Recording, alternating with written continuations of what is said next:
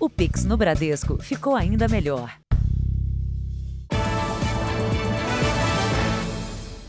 Olá, boa noite. Boa noite. Episódios de violência têm crescido dentro das escolas. Só o ensino público de São Paulo registra três casos de agressão por hora. São brigas entre estudantes, ameaças a professores e, às vezes, até os educadores partem para cima dos alunos. O vídeo gravado na sala de aula mostra o momento em que a professora dá um tapa no rosto do aluno. Ela não teria gostado de ter sido chamada de parça, um diminutivo da palavra parceira. Foi a filha dessa mulher quem flagrou a cena com o celular. Revoltada, a mãe da aluna encaminhou o caso para a direção da escola da rede estadual em Ferraz de Vasconcelos, na Grande São Paulo. Minha intenção é deixar claro que os alunos, mesmo sendo de escola pública, eles não saem para poder tomar um tapa no rosto. A Secretaria de Educação de São Paulo abriu uma investigação interna e afastou a professora, mas esse não é um caso isolado. Uma pesquisa realizada em diferentes estados mostra uma preocupação dos educadores com o aumento dos casos de violência, principalmente entre alunos e contra funcionários. 80% dos professores dizem ter sido vítima de algum tipo de agressão verbal ou psicológica. E ao menos 7% dos profissionais foram agredidos fisicamente. Cerca de 66% avaliam que os alunos estão mais violentos este ano, sendo que 22,9% disseram que os casos acontecem mais de uma vez por semana na escola em que trabalham.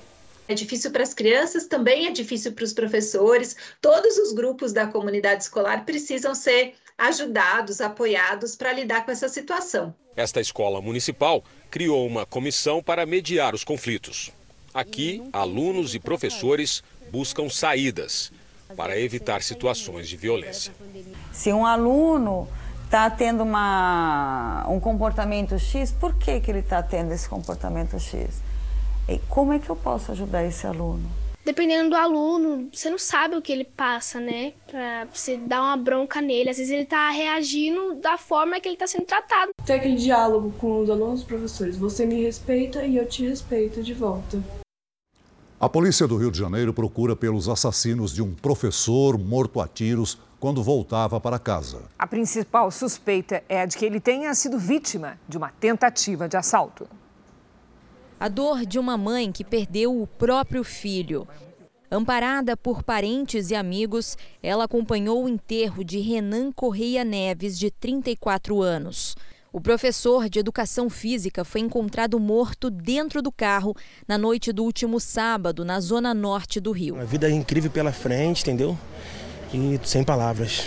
Só isso mesmo que tem que falar, sem palavras. E espero que a justiça venha correr atrás para tentar amenizar um pouco a nossa dor. Renan foi morto quando voltava para casa depois de jogar futebol com os amigos. Ele passava por essa estrada quando foi abordado por dois criminosos que estavam em uma moto. O professor perdeu o controle do veículo e bateu nesta grade de proteção. Foi nesse momento que os assaltantes atiraram. Os criminosos fugiram sem levar nada. O local do crime passou por perícia. A polícia divulgou um cartaz em busca de informações dos suspeitos. A investigação procura por imagens de câmeras de segurança que ajudem na identificação. Uma moto com a placa de um veículo roubado foi deixada no local e levada para análise na delegacia. Renan trabalhava em duas escolas. Era casado e deixa um filho de 11 anos. O filho dele não sabe o que para frente vai ser sem o pai, entendeu? Só quem perde uma pessoa da família sabe como é que é.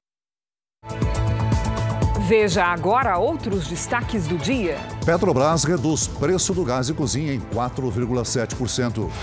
Ministra Rosa Weber assume a presidência do Supremo Tribunal Federal.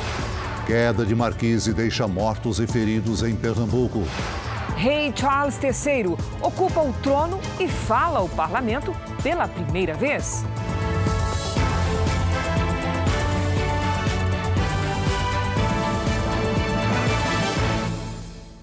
Oferecimento Bradesco. A gente não para de se reinventar por você. A Prefeitura de São Paulo afirmou que vai interditar o imóvel onde funcionava um asilo clandestino que pegou fogo na zona leste da capital. A Defesa Civil foi hoje ao local, mas não encontrou os proprietários. Seis pessoas morreram e duas idosas continuam internadas, uma delas em estado grave. Logo pela manhã, técnicos da Defesa Civil retornaram ao sobrado onde funcionava o lar da vovó, mas não encontraram ninguém. A gente só vai poder dar eh, emitir algum documento com a presença do proprietário do imóvel e tendo acesso ao mesmo. O incêndio tomou conta do imóvel no sábado.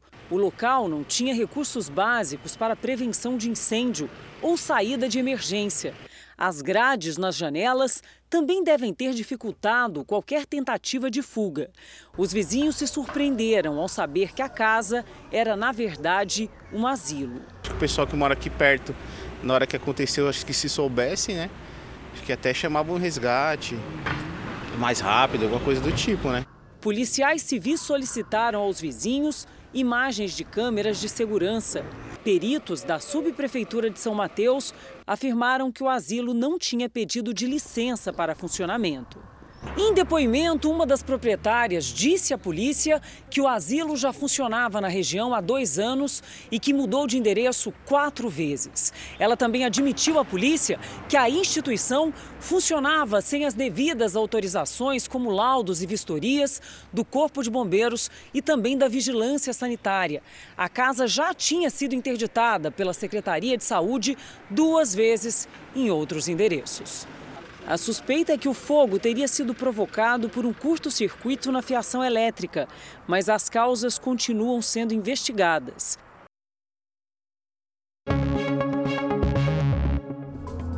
Veja esse flagrante. Um homem que aparenta ser um morador de rua cai no chão. Em seguida, dois homens param para ajudar. Outros dois aparecem Pouco depois acontece o assalto. Os criminosos simularam tudo para atrair duas vítimas e atacá-las no centro de São Paulo. Depois, eles fogem.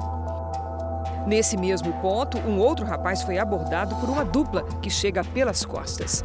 Ele leva um golpe e cai desorientado, enquanto os criminosos levam os pertences da vítima. Cidade de Astorga, no norte do Paraná, esse carro vermelho diminui a velocidade quando um motociclista logo atrás não consegue frear. Logo depois do acidente, tanto o motorista do carro quanto as pessoas que passavam correm em direção ao motociclista caído no asfalto. O rapaz de 18 anos não consegue ficar em pé. Ele foi levado para o hospital, por sorte, sem nenhum ferimento grave. O rei Charles III falou pela primeira vez ao parlamento britânico. Ele estava com a mulher a rainha consorte Camila. O casal acompanhou o cortejo que levou o caixão de Elizabeth II até a Catedral de Edimburgo, na Escócia. O luto da família real é vivenciado de perto pelo mundo todo. Para a inglesa Cara, é muito triste o rei Charles III não ter privacidade para chorar a morte da mãe. Jaton acredita que os compromissos em sequência, aos olhos do novo rei, também fazem parte do luto. Hoje, logo cedo, ele esteve no parlamento britânico com a rainha consorte Camila. Foi num evento para 900 políticos e outras autoridades. A primeira vez que Charles pisou aqui como um rei. Ele disse que sentiu o peso da história. Durante a solenidade, o rei e a rainha consorte Camila ocuparam o trono pela primeira vez no prédio mais antigo do parlamento.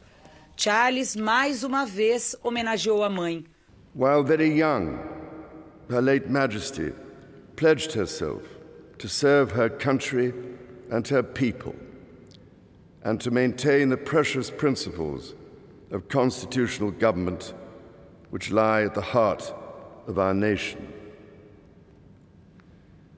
This vow she kept with unsurpassed devotion. O rei disse que Elizabeth II era um exemplo para todos os príncipes e prometeu defender os princípios constitucionais. De Londres, o rei foi de avião direto para Edimburgo, na Escócia. Charles enfrentou mais um momento difícil. Ao lado dos irmãos, acompanhou o cortejo que levou o caixão da rainha até a Catedral de Edimburgo. Uma multidão foi às ruas em respeitoso silêncio. Sinto por eles estarem no centro das atenções e não terem tempo para viver esse momento em particular, disse Jody, que acompanhou o funeral. O caixão da Rainha Elizabeth II chegou à catedral escoltado por tropas do Regimento Real da Escócia. Rei Charles III, os irmãos e a esposa acompanharam a cerimônia. A coroa da rainha foi colocada sobre o caixão. O público vai poder prestar homenagens durante 24 horas. Depois de deixar a catedral, Charles III encontrou com a primeira-ministra da Escócia. Amanhã, Charles segue para a Irlanda do Norte. No fim do dia, volta para Londres para acompanhar a chegada do corpo da rainha. A cidade se prepara num ritmo muito intenso. As pessoas não param de chegar, formam filas enormes aqui na frente do Palácio de Buckingham, que fica lotado durante todo o dia e também à noite. É esperado que o funeral seja o evento com o maior número de pessoas de toda a história do Reino Unido centenas de milhares de homenagens anônimas e também da família. Hoje, em uma carta, o príncipe Harry se referiu à avó como sua bússola. Ele disse que é eternamente grato à sua avó e que sente muita saudade dela. Autoridades reforçam a segurança dos locais por onde o corpo da rainha Elizabeth II vai passar. Hoje, na Escócia, um manifestante foi detido pela polícia. Quem tem as informações é a nossa enviada especial, Thaís Furlan. Olá, Thaís, boa noite. Boa noite, Celso. Boa noite, Cris. Milhares de agentes da polícia e do Exército fazem a segurança de todo o funeral. Atiradores de elite também vão ficar posicionados no alto dos prédios por todo o trajeto. Hoje, um homem gritou palavras ofensivas contra o príncipe Andrew, irmão do rei Charles. Ele foi retirado do local na Escócia. A própria população que acompanhava a passagem do caixão ajudou a segurar o manifestante. Logo depois, o homem foi detido. A polícia disse que durante o velório no Palácio de Westminster, as pessoas só poderão entrar com uma bolsa pequena. A revista será parecida com a que é feita nos aeroportos. Celso, Cris. Obrigada, Thaís. O corpo da Rainha Elizabeth II chegará a Londres nesta terça-feira. O destino será o Palácio de Buckingham, sede da monarquia britânica. O local está pronto para receber pela última vez a monarca que liderou o Reino Unido por 70 anos. Um avião da Força Aérea Real levará o corpo de Elizabeth II da Escócia à Inglaterra em um voo previsto para durar uma hora. Chegando a Londres, o corpo da rainha vai vir direto aqui para o Palácio de Buckingham, onde tudo já foi preparado. Essa rua principal que dá acesso ao palácio já foi toda isolada. E atrás dessas grades, o público vai poder acompanhar a passagem do cortejo. O fluxo de pessoas por aqui é intenso, mesmo um dia antes da chegada do caixão. Algumas delas, inclusive, já guardam lugar na grade. É o caso desse britânico. Ele viajou mais de 500 quilômetros de Belfast, na Irlanda do Norte, para Londres, na Inglaterra, só para se despedir de perto da rainha. Belfast, Northern Ireland. O caixão será recebido pelo rei Charles III e pela rainha consorte Camila. Em Londres, a previsão é que o corpo fique em Buckingham até a quarta-feira, quando sairá em cortejo rumo ao Palácio de Westminster. É no palácio que vai acontecer o velório, aberto ao público ao longo de quatro dias. Veja a seguir. No Supremo, cinco ministros votam a favor de suspender o piso da enfermagem. Ainda hoje, queda de marquise mata quatro pessoas em Pernambuco.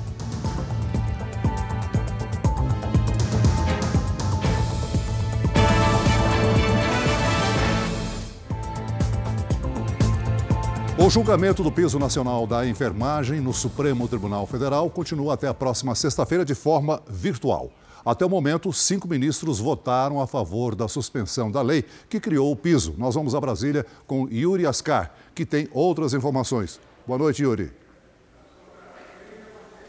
Boa noite, Cris. Boa noite, Celso. A Confederação Nacional dos Municípios, que é contra o piso da enfermagem, divulgou hoje os possíveis impactos se a medida for mantida pelo Supremo. Segundo o presidente da entidade, a manutenção do piso pode levar à demissão de 23% dos mais de 140 mil profissionais de enfermagem que trabalham na estratégia de saúde da família em todos os municípios. Com isso, 35 milhões de brasileiros deixariam de receber assistência. Hoje, o programa atende a mais de 150 milhões de pessoas, ou seja, 73% da população. As demissões ocorreriam porque o impacto financeiro para que os municípios adotem o novo piso ultrapassaria os 10 bilhões de reais por ano, segundo cálculos da Confederação. Em nota, o Conselho Federal de Enfermagem afirma que os números estão superestimados e que é possível sim adotar o piso. A inadimplência cresce no Brasil e, para colocar as contas em ordem, muitos brasileiros tentam renegociar as dívidas. Já está conosco a Patrícia Lages. Boa noite, Patrícia. Inadimplência é ruim para quem deve, mas também acaba atrapalhando a economia como um todo, não é? Ruim para todo mundo, Cris. Boa noite para você, para o Celso. Boa noite para você de casa. Vamos entender o problema da inadimplência. Imagine que o credor seja esse ônibus aqui e que os inadimplentes sejam os passageiros e a economia do país seja aqui essa avenida de grande circulação.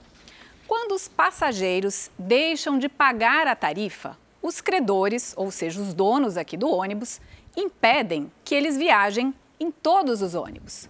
Agora, com menos passageiros, o preço da tarifa aumenta para que os ônibus continuem circulando. E se os credores não sobem os preços, os ônibus vão parar, atrapalhando todo o trânsito, ou seja, emperrando a economia. Essa é uma das causas dos aumentos nos preços e também nas taxas de juros de empréstimos e de financiamentos. Normal é a pessoa tentar baixar o, o, valor da parcela e alongar a dívida, mas isso acaba aumentando o custo da dívida, não é, Paty? Sem dúvida, Cris. A questão é a seguinte: renegociar não significa baixar o valor da dívida, mas sim torná-la possível de ser paga. O credor pode se recusar a baixar os juros, assim como o inadimplente pode não aceitar uma negociação que seja ruim para ele. Agora, é possível fazer a portabilidade da dívida para um outro credor que ofereça melhores condições de pagamento. Funciona como a portabilidade de uma linha telefônica, quando outra operadora oferece mais vantagens. Agora, para quem vai renegociar, o ideal é saber qual é a taxa de juros e o prazo da dívida atual para buscar melhores condições. Primeiro, com o próprio credor e, se for o caso, pedir portabilidade para outra instituição. Cris. Obrigada, Pati. Veja a seguir. Falta de chuva coloca nove estados e o Distrito Federal em alerta. E ainda hoje, preço do gás de cozinha vai ficar mais barato a partir de amanhã.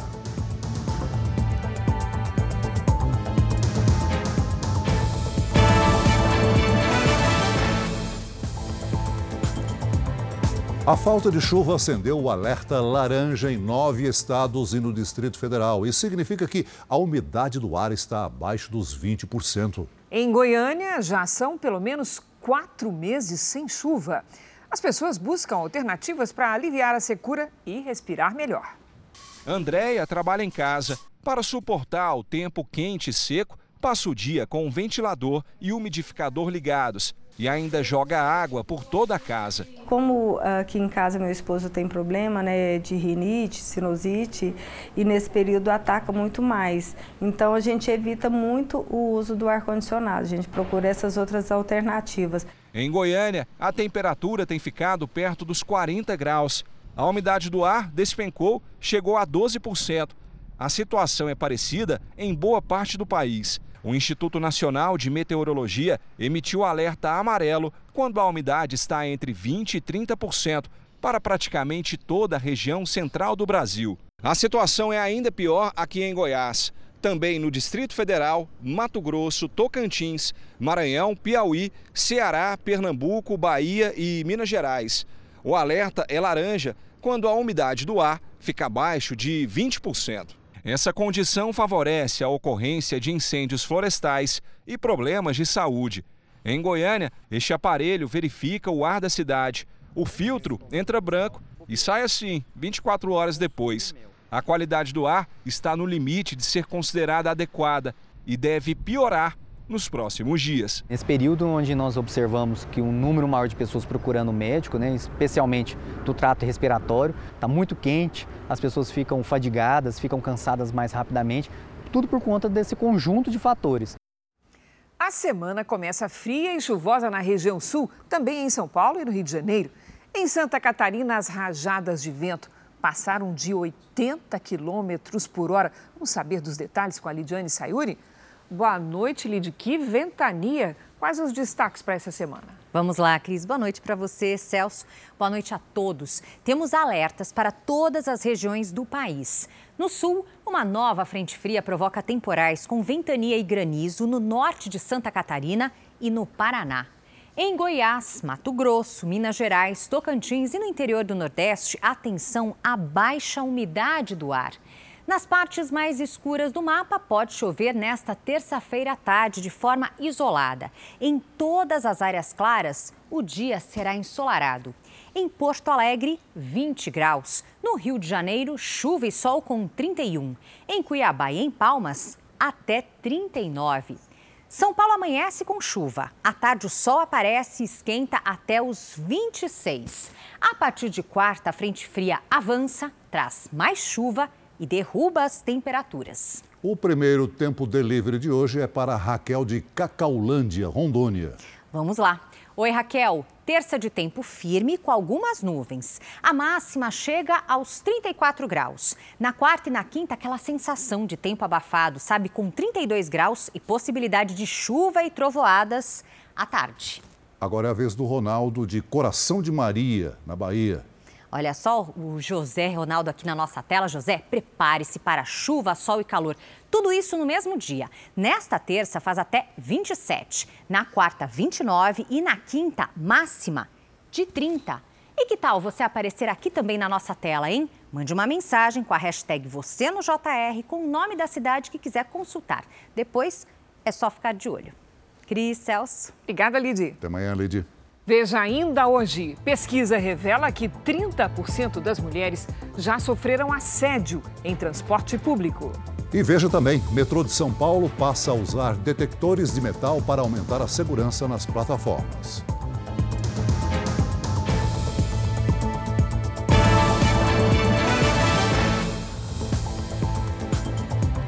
A Petrobras reduziu o preço do gás de cozinha vendido às distribuidoras. A partir de amanhã, o valor médio do quilo do gás passará de R$ 4,23 para R$ 4,03.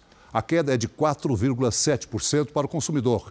A redução deve ser de R$ 2,60 na compra do botijão de 13 quilos, que deverá ter o preço médio reduzido para R$ 52,34.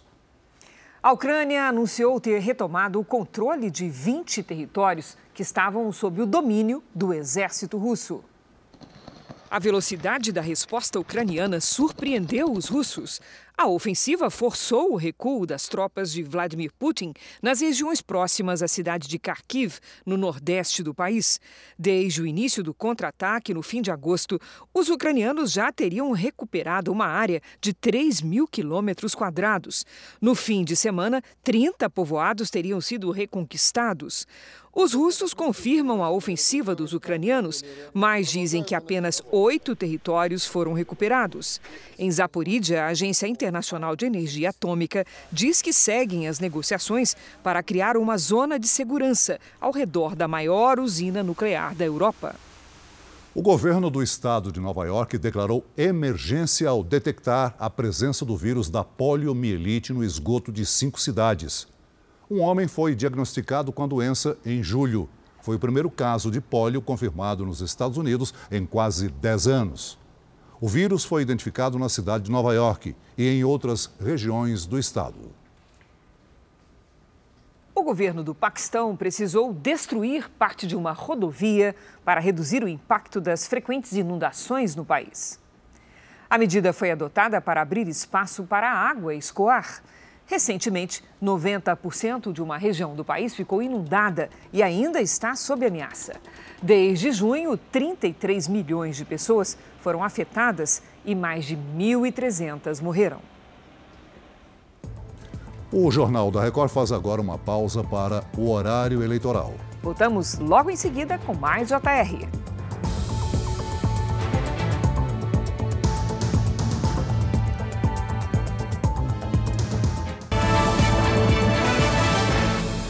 Estamos de volta com o Jornal da Record. A Anvisa determinou a proibição do uso em alimentos da substância que pode ter causado a intoxicação e morte de dezenas de cães em vários estados. A polícia investiga a origem do produto, encontrado principalmente em petiscos. A apuração vai da linha de produção aos pontos de venda.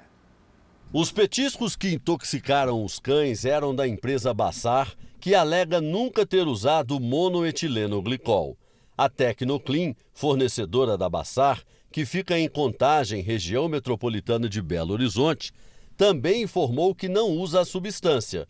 Em busca de pistas, a polícia analisa as notas fiscais emitidas nos últimos seis meses pela empresa. Nesta segunda, a Agência Nacional de Vigilância Sanitária proibiu a comercialização, distribuição, manipulação e uso de dois lotes da substância propilenoglicol, da marca Tecnoclean. A suspeita é que os lotes de propilenoglicol tenham sido contaminados por etilenoglicol. A própria Anvisa explica a diferença. O propilenoglicol é um aditivo alimentar permitido para alimentos de consumo humano.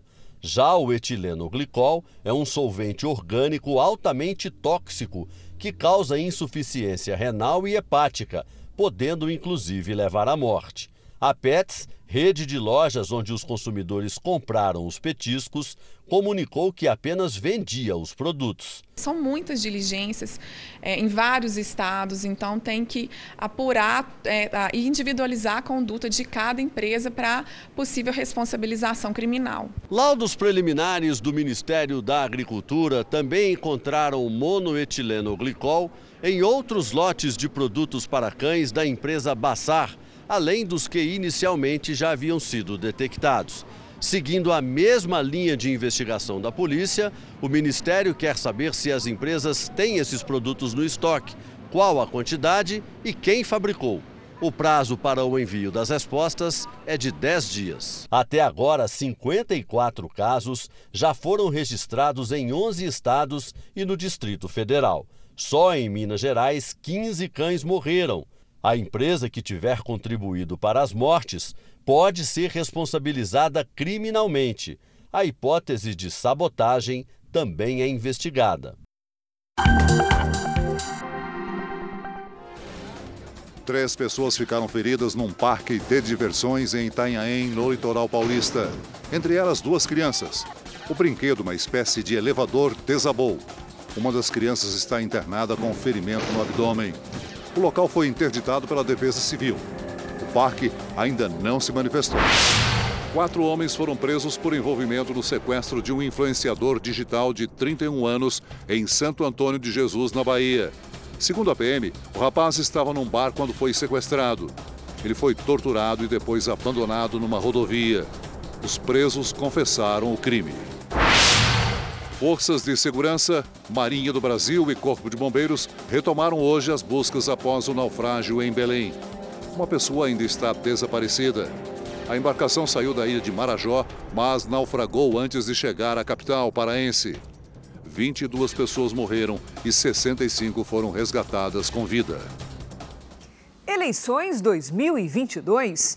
Há 20 dias da votação, os candidatos à presidência se movimentam pelo país. Vamos ver como é que foi a segunda-feira de campanha? O presidente Jair Bolsonaro, candidato à reeleição pelo PL, começou a semana com definições sobre a agenda internacional. Bolsonaro irá ao funeral da Rainha Elizabeth na Inglaterra. Nessa segunda-feira, o presidente assinou o livro de condolências pela morte da rainha na embaixada do Reino Unido. Foi uma mulher exemplar, então é um gesto do Brasil o Brasil tem excelente política externa com o mundo todo, por mais que parte da imprensa diga o contrário. E acredito que é muito bom para as relações internacionais essa, essa minha presença lá com a primeira-dama. Da Europa, Jair Bolsonaro irá para os Estados Unidos discursar na abertura da Assembleia Geral da ONU em Nova York. Na tarde de hoje, o presidente veio para São Paulo, onde terá compromissos de campanha. Jair Bolsonaro segue aqui em São Paulo por três dias. Amanhã estará em Sorocaba e quarta-feira em Presidente Prudente. Mesmo com eventos e viagens previstos para outras regiões, os coordenadores de campanha de Bolsonaro afirmam que é preciso continuar focados aqui no Sudeste, a região mais populosa do país. Ciro Gomes esteve em São Paulo, onde participou pela manhã de uma sabatina com a presença de estudantes. O candidato do PDT à presidência da República falou sobre o que pretende fazer para a educação pública e a geração de oportunidades para os jovens. Nós precisamos acudir essa juventude, disputá-la não é, com, com, com a tentação do consumismo. E isso só se faz com uma escola em tempo integral, profissionalizante, não é, encantadora. E eu não estou propondo um sonho para o Brasil, estou propondo uma experiência que já é realidade no Ceará e eu tenho orgulho de ter ajudado a construir. Depois do evento, o candidato gravou programas para a campanha eleitoral. Em seguida, Ciro Gomes embarcou para Brasília para participar da cerimônia de posse da nova presidente do Supremo Tribunal Federal, a ministra Rosa Weber. Em São Paulo, o candidato do PT, Luiz Inácio Lula da Silva, recebeu o apoio da ex-ministra do Meio Ambiente, Marina Silva depois de mais de uma década de distanciamento entre os dois. O candidato do PT falou sobre as ações que pretende adotar na área ambiental se for eleito, como o combate ao garimpo ilegal e ao desmatamento. Lula também disse que o Brasil precisa ser protagonista nas discussões internacionais sobre as mudanças climáticas. A Amazônia tem que ser estudada, pesquisada soberanamente sob o controle do Brasil, mas nós precisamos compartilhar com a ciência do mundo o estudo da riqueza da biodiversidade daquela região e de outras riquezas. Soraya Tronic, candidata do União Brasil, se encontrou com representantes da Confederação Nacional do Comércio de Bens, Serviços e Turismo. Ela recebeu um documento com propostas de políticas públicas para estes setores da economia e disse que uma de suas bandeiras é a liberdade econômica. Soraya também afirmou que pretende valorizar o Brasil, que produz riquezas e gera empregos. No final do dia, a candidata participou da posse da ministra Rosa Weber na presidência do Supremo Tribunal Federal. O candidato do Novo, Felipe Dávila, participou em São Paulo da sabatina da Ordem dos Advogados do Brasil. Dávila fez críticas a políticos que recorrem à justiça para a solução dos problemas e disse que eles próprios são os responsáveis. O candidato também falou em educação, afirmou que o Brasil investe mais que os países desenvolvidos, mas aplica mal o dinheiro. Nós gastamos 5,6% do PIB em educação. É pouco? Não é muito. É mais do que a média dos países da OCDE. Agora, o aluno está aprendendo? Qual é a régua que o aluno está aprendendo? Então, nosso, os nossos filhos estão indo para a escola e não aprendem. A candidata do MDB, Simone Tebet, esteve pela manhã em Montes Claros, Minas Gerais. Ela se encontrou com empresários e lideranças políticas e falou sobre a importância dos investimentos públicos no desenvolvimento das regiões mais carentes do país. Nosso compromisso é com o desenvolvimento do Nordeste brasileiro, do norte de Minas, do centro-oeste do norte, porque eu também, eu também sou como vocês. Eu sou filha do interior do interior do Brasil. E eu sei quanto faz falta o dinheiro público. Kelmon Luiz, do PTB, participou de um evento com religiosos em Macapá, no Amapá.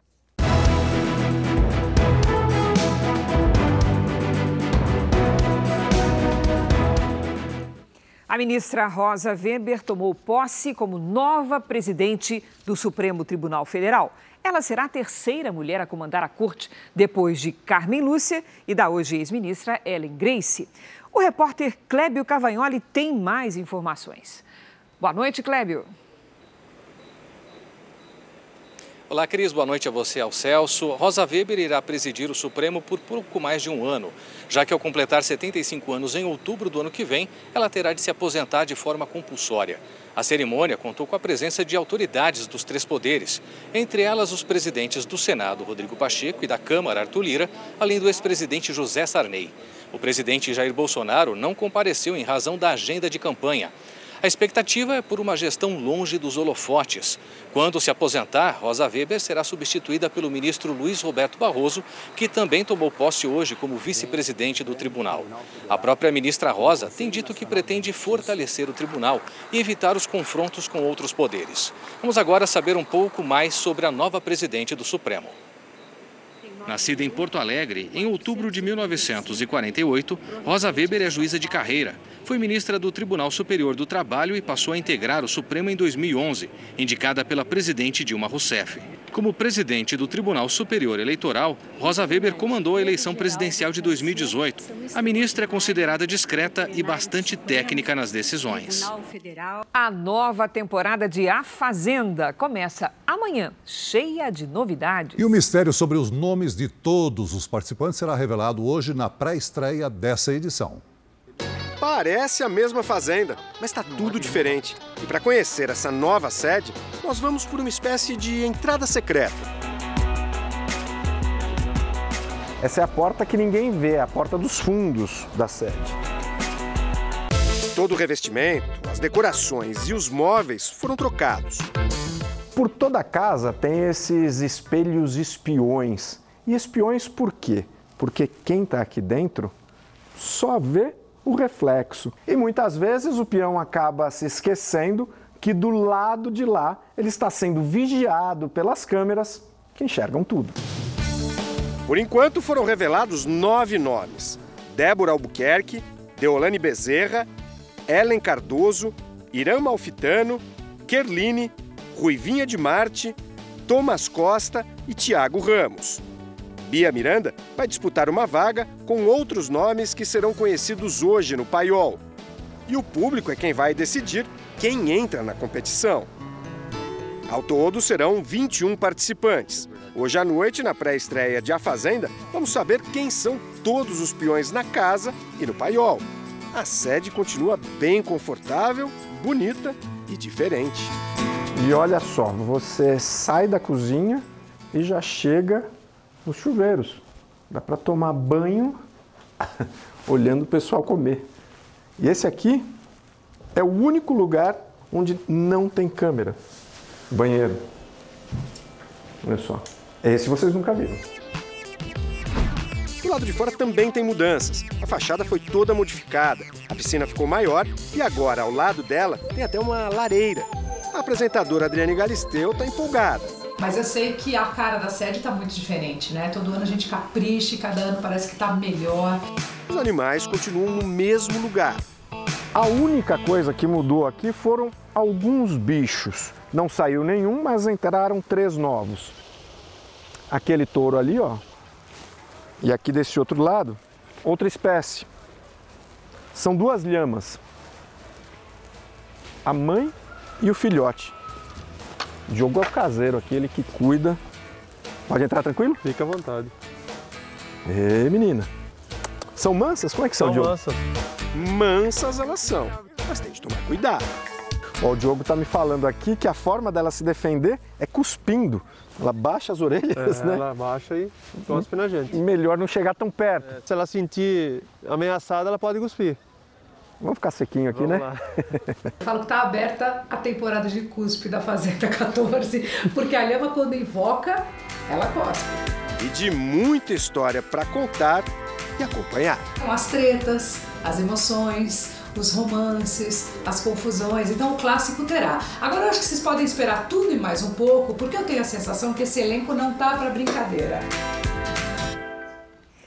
Daqui a pouco, às 11 da noite, tem a pré-estreia da nova temporada de A Fazenda. Você não pode perder. Em Pernambuco, câmeras de segurança registraram o momento em que a marquise de um prédio caiu, matando quatro pessoas e ferindo outras 12. As vítimas assistiam a um desfile no momento do acidente. As imagens gravadas por um cinegrafista amador mostram uma cidade em festa. As pessoas acompanhavam o desfile em comemoração ao aniversário de emancipação de Aliança, no interior de Pernambuco. De repente, a marquise de um prédio cai sobre parte do público. Uma das vítimas fatais é Corina Pessoa Fernandes, de 76 anos. A estudante Beatriz Batista Alves, de 16 anos, e a tia Marli Alves, de 46, também foram atingidas pela estrutura de concreto e morreram no local. Conceição Carla da Silva, de 16 anos, chegou a ser socorrida, mas morreu no hospital. O corpo da adolescente foi sepultado no final da tarde de hoje. A Prefeitura de Aliança decretou luto oficial de três dias. Os moradores agora cobram a inspeção nas fachadas dos imóveis do centro da cidade. A marquise que caiu nesse domingo, por exemplo, não teria sido inspecionada antes do evento.